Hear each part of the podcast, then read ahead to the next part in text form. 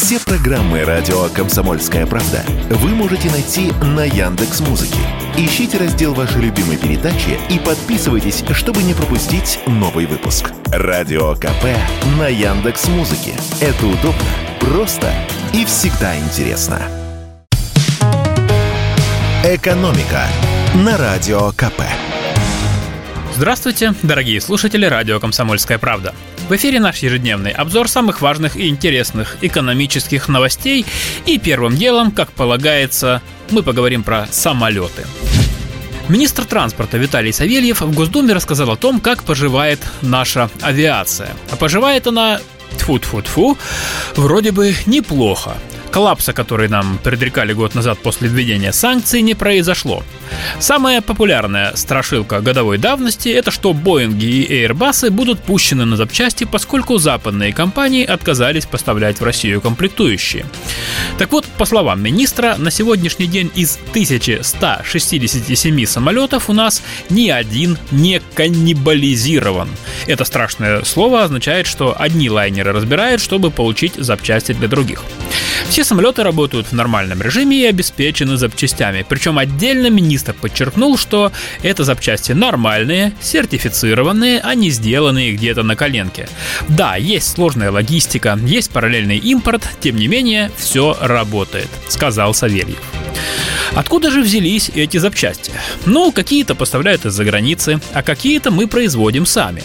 Как пояснил нам заместитель главного редактора журнала «Авиапанорама» Владимир Попов, несколько зарубежных компаний, которые обслуживают самолеты иностранного производства, не стали отзывать разрешение на выпуск запчастей у наших авиапредприятий.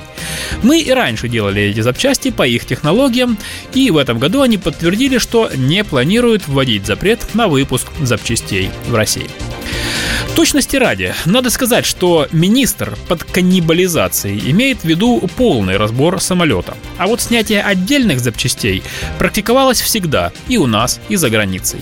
Происходит это, когда нужная деталь еще не пришла из ремонта или от поставщика, и тогда ее временно снимают с другого самолета, который, например, находится на плановом ремонте и не летает.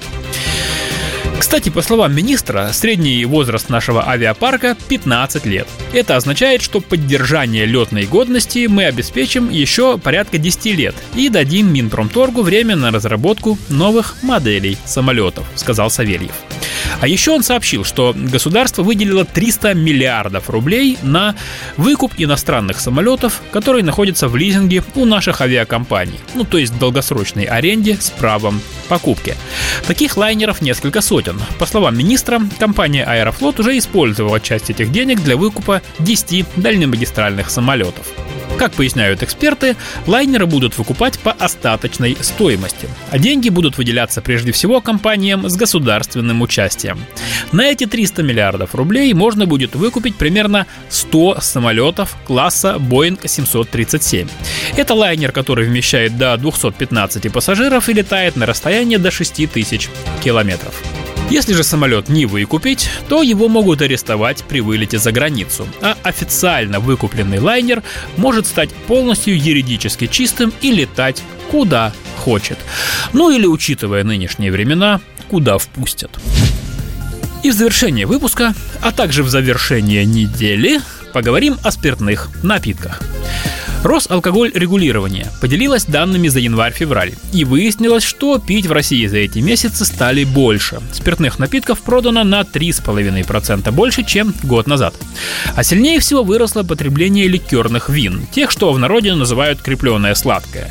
В январе-феврале этого года их продали почти в 4 раза больше по сравнению с январем-февралем года прошлого. Хорошо пошли слабоалкогольные напитки и коньяк. Продажи подросли на 15,5% и на 9% соответственно.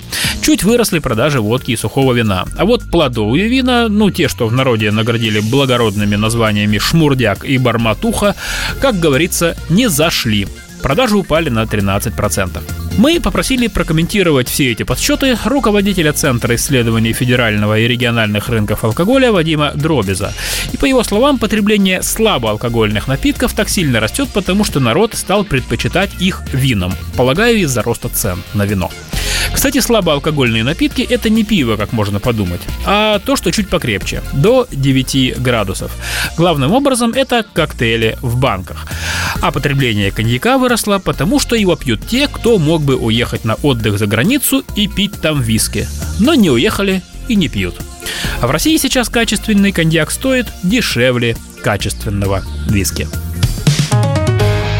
«Экономика» на Радио КП.